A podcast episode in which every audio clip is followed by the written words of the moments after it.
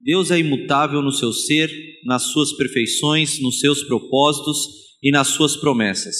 Porém, Deus age e sente emoções, e age e sente de modos diversos diante de situações diferentes. Pode Deus ser imutável e interferir mesmo na história já escrita? Primeiro, a história não está escrita. Vamos começar por aí. Determinismo não é uma doutrina cristã. A história não está escrita. Determinismo é uma teologia uh, kármica, é uma teologia kármica ou uma teologia islâmica. Nós cristãos não acreditamos em determinismo. Então a história não está escrita, está definida, não está escrita. Vai terminar em salvação porque Deus vai interferir tantas vezes quantas forem necessárias para que o seu propósito redentor se cumpra. Ponto. É por isso que Deus tem um sem número de intervenções na história no Antigo Testamento e no Novo Testamento.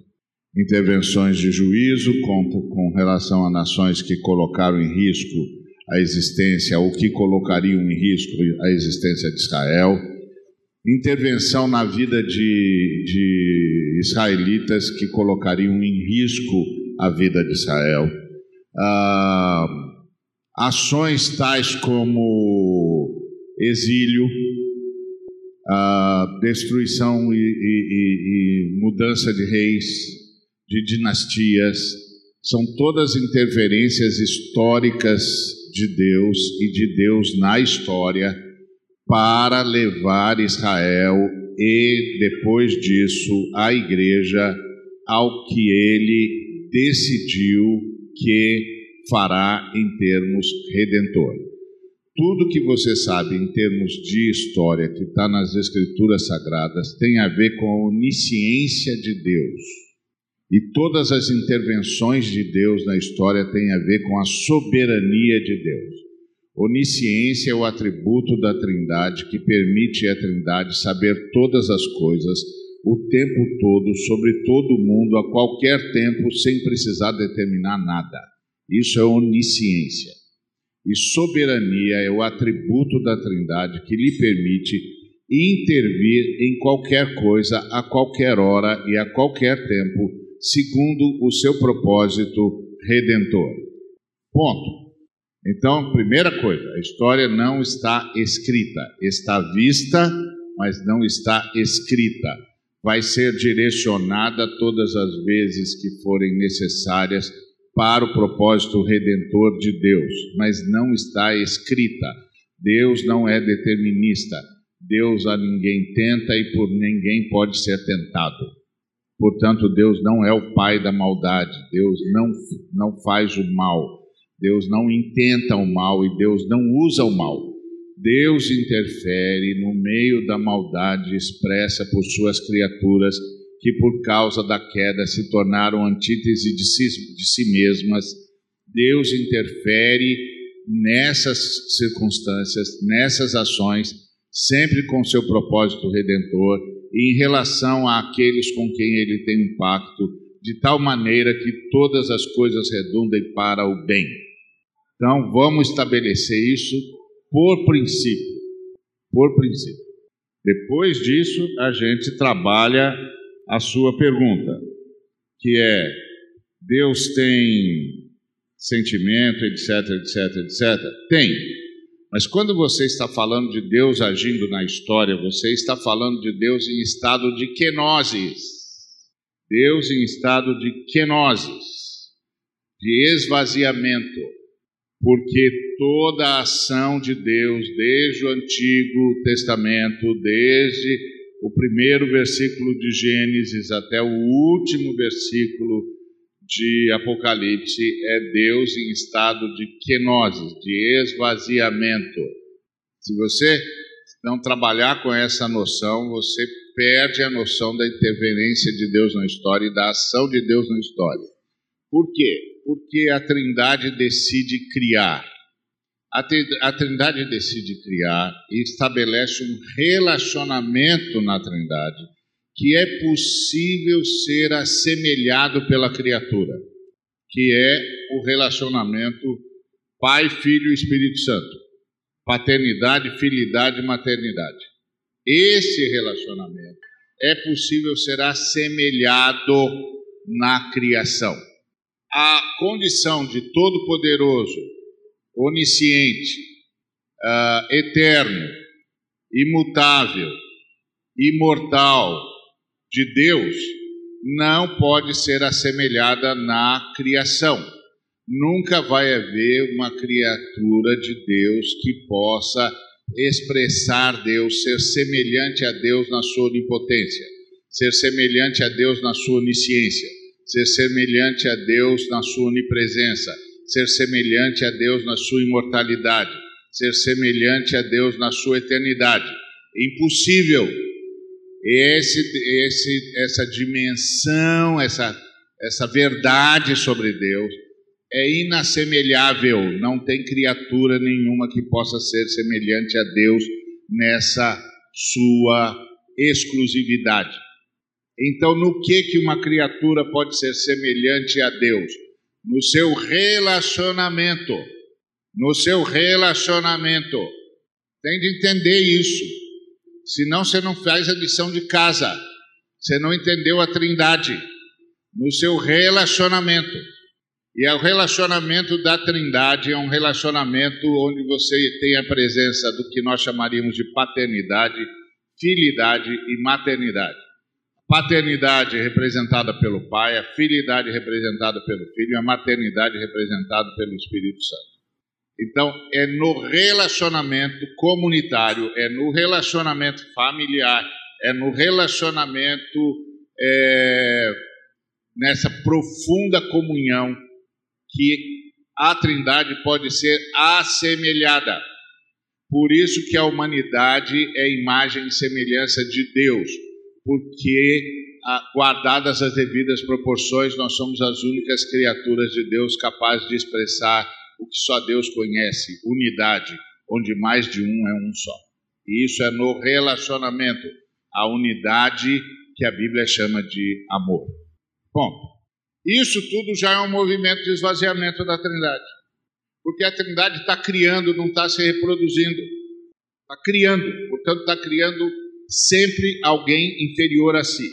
E qualquer ser inferior à Trindade é infinitamente inferior. Porque qualquer criatura é finita e a Trindade é infinita. Portanto, qualquer criatura é menor que a Trindade, portanto, menor que o infinito, e qualquer coisa menor que o infinito é infinitamente menor. Então, é aqui que você começa a entender a relação da criação e a criatura. Isto posto, isto posto, quando nós estamos falando em imutalidade, imutabilidade de Deus, nós não estamos falando de um Deus inamovível, nós estamos falando de um Deus estável. Entendeu? Quando você fala isso, você evoca Agostinho. Agostinho acreditava que Deus era inamovível, mas Atanásio nos ensinou que Deus é estável. Portanto, Deus não pode ser instabilizado nunca. Deus é estável. O que ele se dispôs a fazer, ele fará. O que ele disse que faria, fará. O que ele prometeu está cumprido. Ele é estável. Nada altera a estabilidade de Deus. Deus não pode ser surpreendido. Não é inamovível. É estável. Diferente. E aí, ele mantém-se imutável por causa da sua estabilidade, o seu propósito é o mesmo, se mantém assim, é, o caráter dele é absolutamente intocável. O caráter de Deus é intocável, o caráter de Deus é imutável. Mas Deus faz movimentos na sua relação com a criação. E um dos movimentos de Deus na sua relação com a criação é a kenosis. Tende em vós o mesmo sentimento que houve em Cristo Jesus, que sendo Deus, não julgou por usurpação o ser igual a Deus, mas a si mesmo se esvaziou, assumindo a forma de servo, e achado em figura humana, se humilhou, sendo obediente até a morte, morte de cruz. Isso é um movimento. Isso é um movimento. Então isso quer dizer que Deus não é inamovível, Deus é estável. Senão não podia ver o Cristo. Ok? Isso tá, parece fazer sentido? Então, isso é a fé cristã. Isso nem os judeus viram, só nós vimos. Ok? Por isso que nós damos aulas aos rabinos e não os rabinos a nós. São outras, é outra história. Tá certo? Eu tenho amigos meus que adoram os rabinos, eu também amo de paixão o povo. Mas eu sempre digo para eles: ó, você ama um sujeito que sabe menos que você. Ele não viu o que você viu, não sabe o que você sabe e não entende o enigma de Moisés como nós entendemos. Você devia dizer para ele ler os seus livros e não você ler os dele. Mas está tudo bem, eu sei como é que é. Crente tem mania de é, complexo de inferioridade. Então, é, então Deus age. O Deus que age e sente emoções é o Deus em kenoses, ok? Então ele interfere a partir da kenosis. Você está falando do Deus que se esvaziou. E o próprio estabelecimento relacional entre a Trindade é kenosis, num determinado nível, é esvaziamento num determinado nível, para poder ser assemelhado. Pensa, pensa, pensa comigo. Um ser todo-poderoso, onisciente, onipotente, não é? Onipotente, onisciente, onipresente, imortal, eterno, soberano. Como ele pode ser assemelhado nas suas criaturas? Como? Como? Nas suas, na sua condição ideal, não pode. Não tem assemelha, assemelhamento possível a isso. Tem alguém, alguma criatura de Deus semelhante a Deus na sua onipotência? Ou na sua onisciência? Ou na sua onipresença? Ou na sua eternidade, ou na sua imortalidade, ou na sua sabedoria. Não. Então, no que que nós nos assemelhamos à Trindade? No seu relacionamento. OK? Por isso que a ênfase na igreja é unidade, unidade, unidade, unidade, unidade, unidade, unidade. O sonho de cada comunidade, cada manifestação local da igreja é ser semelhante à Trindade. Se amar como a Trindade se ama. Entendeu? Então isso não tem nada a ver com a imutabilidade de Deus, porque a imutabilidade de Deus está no seu caráter e a imutabilidade de Deus não é inamobilidade, é estabilidade. Ok? Por isso Deus pode interferir na história. Primeiro, porque a história não está escrita, a história está vista porque ele é onisciente, ele fez tudo baseado na sua onisciência e estabeleceu tudo baseado na sua soberania. Amém? Durante a fala, eu imagino, porque eu também pensei assim, em alguns textos em que você ouve a expressão que Deus se arrependeu, Deus mudou de ideia, é, tomou uma decisão diferente daquela que ele tenha dito. Isso não altera a imutabilidade de Deus, porque tudo, tudo serve a Deus, inclusive a Sua palavra. Tudo serve a Deus. Isso não altera. Uma, uma, das, uma das questões que às vezes embaralha a nossa cabeça é, é tentar entender o movimento de Deus na nossa vida como indivíduos. Mas nós precisamos entender que Deus movimenta em direção à igreja também como indivíduos, mas de forma coletiva. Então, muitas decisões que Deus tomou em relação à igreja não foi por conta da cor dos nossos olhos, foi pelo seu amor à igreja, por toda a igreja, por toda a igreja. Sentimento é, é um, quando nós estudamos na, na teologia, é uma das primeiras coisas que nós aprendemos na escola bíblica dominical que Deus é pessoa porque pessoa possui sentimentos. Nós entristecemos o Espírito Santo. Nós chegamos a tal ponto de pecado que estouramos a nossa cota de, de iniquidade com Deus.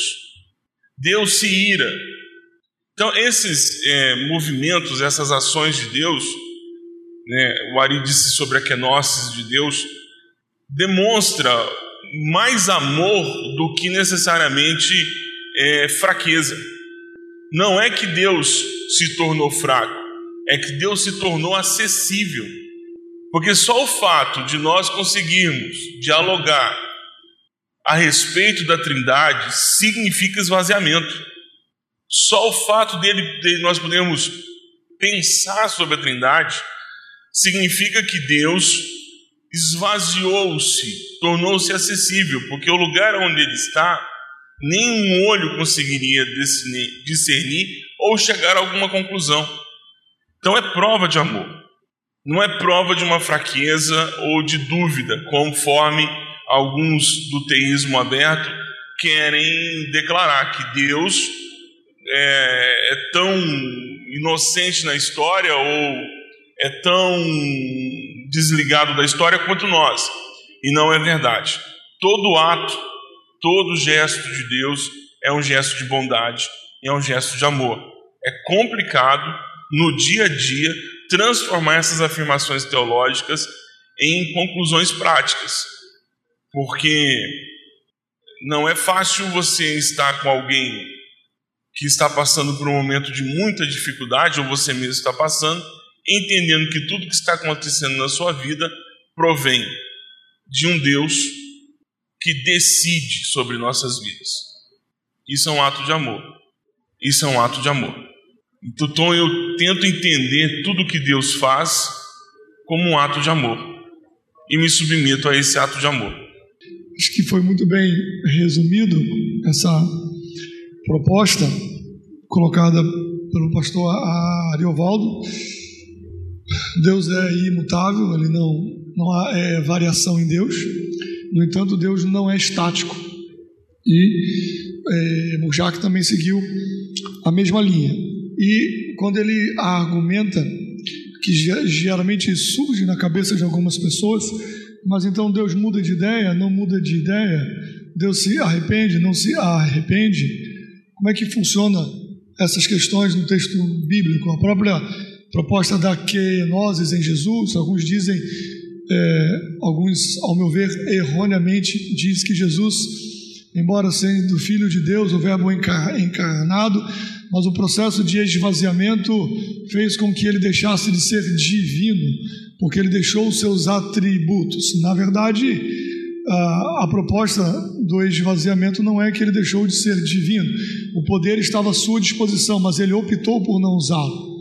Na, na, própria crucificação, quando Pilatos diz a ele, né, você não sabe que eu tenho o poder de, de, de te soltar, de te prender, em outras palavras, de te dar a vida ou não. Jesus então diz a ele: Você não teria poder nenhum se do alto não lhe fosse dado. Então faça logo o que você tem que fazer. E, em outras palavras, Jesus estava dizendo: Eu não jogo segundo as suas regras, o meu reino não é deste mundo. Se eu quisesse, veriam aqui milhares e milhares de anjos e me defenderiam. Ou seja, estava à disposição dele intervir naquela situação, mas ele optou por não o fazer.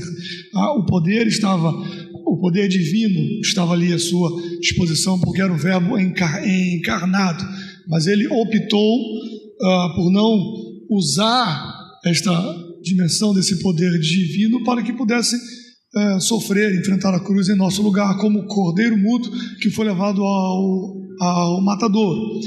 Outra perspectiva dessa questão do Deus imutável é que Deus ele é bom, ele é tão bom hoje quanto foi bom ontem e será bom amanhã. Não há variação em Deus. Isso nos garante que as, as promessas de que Deus nos fez ontem se cumprirão, porque não há é, variação em Deus, não depende do humor de Deus. Se Deus hoje está de mau humor, Ele não vai me abençoar no dia de hoje, porque Ele não acordou muito bem hoje. Então não há variação em Deus. Deus ele é a imutabilidade de Deus. Então isso nos dá a certeza que nós cremos hoje, que nós servimos hoje ao mesmo Deus bom, justo, fiel, amoroso, é, gracioso, do, da, daqui, daqui, daquele dia que nós o aceitamos como Senhor e Salvador da nossa vida. Deus é imutável. Mas e Deus, afinal de contas, ele muda de ideia ou não muda? Destrói Nínive, não destrói Nínive Ezequias, você morre, Ezequias, você não morre. Deus mudou de ideia ou não mudou de ideia. Então, na, na verdade, seguindo o raciocínio dos meus colegas, não é que, não é que Deus muda de ideia para quem fez a pergunta. Dentro dessa imutabilidade de Deus, dessa onisciência de Deus nas suas perfeições, nos seus propósitos, nas suas promessas, é, a justiça de Deus permanece a mesma. E naquele momento, naquela situação de Nínive, naquela vida que Nínive vivia, naquela situação presente, Deus estava julgando o povo e o povo seria destruído. A justiça de Deus, o julgamento de Deus, o povo estava em ato de condenação. No entanto, o povo mudou, no entanto, houve a mensagem, no entanto, houve arrependimento da parte do povo. Então, a situação mudou, a justiça de Deus permaneceu a mesma. Como Deus é imutável, a justiça de Deus permanece a mesma. Houve arrependimento, não haverá a destruição, porque houve arrependimento da parte do povo. Não é que Deus mudou, não houve variação na justiça ou no amor da graça de Deus. Muito pelo contrário, ela permaneceu como ele permaneceu como um Deus justo, bom, amoroso e misericordioso. As pessoas mudaram. Ontem, na palavra de pastor Paulo Capelletti, isso ficou muito claro. A, da história do esquartejador da Cracolândia, por exemplo, que ele contou ontem, a pessoa entendeu o amor de Deus, o perdão de Deus, a graça de Deus. E, obviamente, ele parou de fazer isso e entendeu que o que ele fazia era um erro. E o, o evangelho tem esse poder. Ele muda a vida da pessoa, ele muda o rumo. Isso entende como arrependimento que vem através. O perdão traz isso. Deus não mudou. A justiça de Deus permanece. E Deus está pronto a, per, a perdoar. E as pessoas dizem: não, Deus mudou de ideia. Não, Deus não mudou de ideia. Deus permanece imutável com seus atos de justiça, de graça e de misericórdia. No entanto, se houve arrependimento, há perdão e é um novo caminho. Deus não muda. A sua justiça permanece em ação. Por sua onisciência, ele conhece o futuro, mas ele, ele intervém com a, a salvação, com a graça e com a misericórdia. Eu só queria falar uma coisa. Qual é a diferença ou por que que Deus, sendo onipotente, onisciente, imutável, ele não é um monstro? Qual é o motivo que faz com que Deus não se torne um monstro? Porque se ele está em todos os lugares, ele sabe tudo e ele tem todo o poder, como que Deus não se transforma num monstro?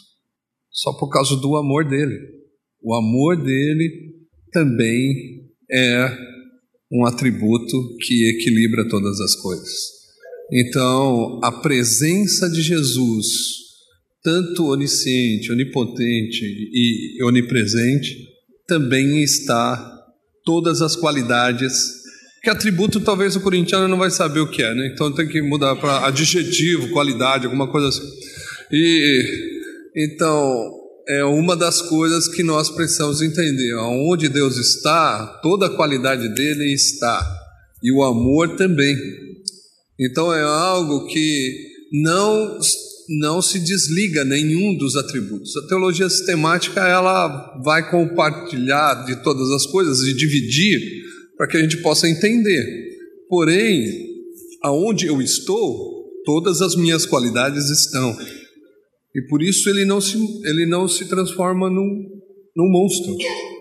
Né? Agora, se nós formos ver a nossa humanidade, se nós temos poder, se nós sabemos de mais coisas, e se nós podemos estar em alguns lugares, nós vamos nos transformar em monstros, desumanos. Então, o que a gente precisa assumir dessa imutabilidade que nós não conseguimos ter é essa relação que o Ari disse. A relação nós podemos ter, relação de amor, de conhecimento, de partilhar as coisas, de dividir o nosso a, a nossa vontade, o nosso desejo, isso faz com que a gente tenha a semelhança na relação. E eu acho que uma das coisas saindo um pouco fora do, do tema, é o que está faltando no nosso meio. Uma relação de amor verdadeiro, aonde nós dividimos como Deus dividiu as coisas com a humanidade. Né? Ele dividiu o que ele tinha de melhor. E nós, será que dividimos o que nós temos de melhor? É isso.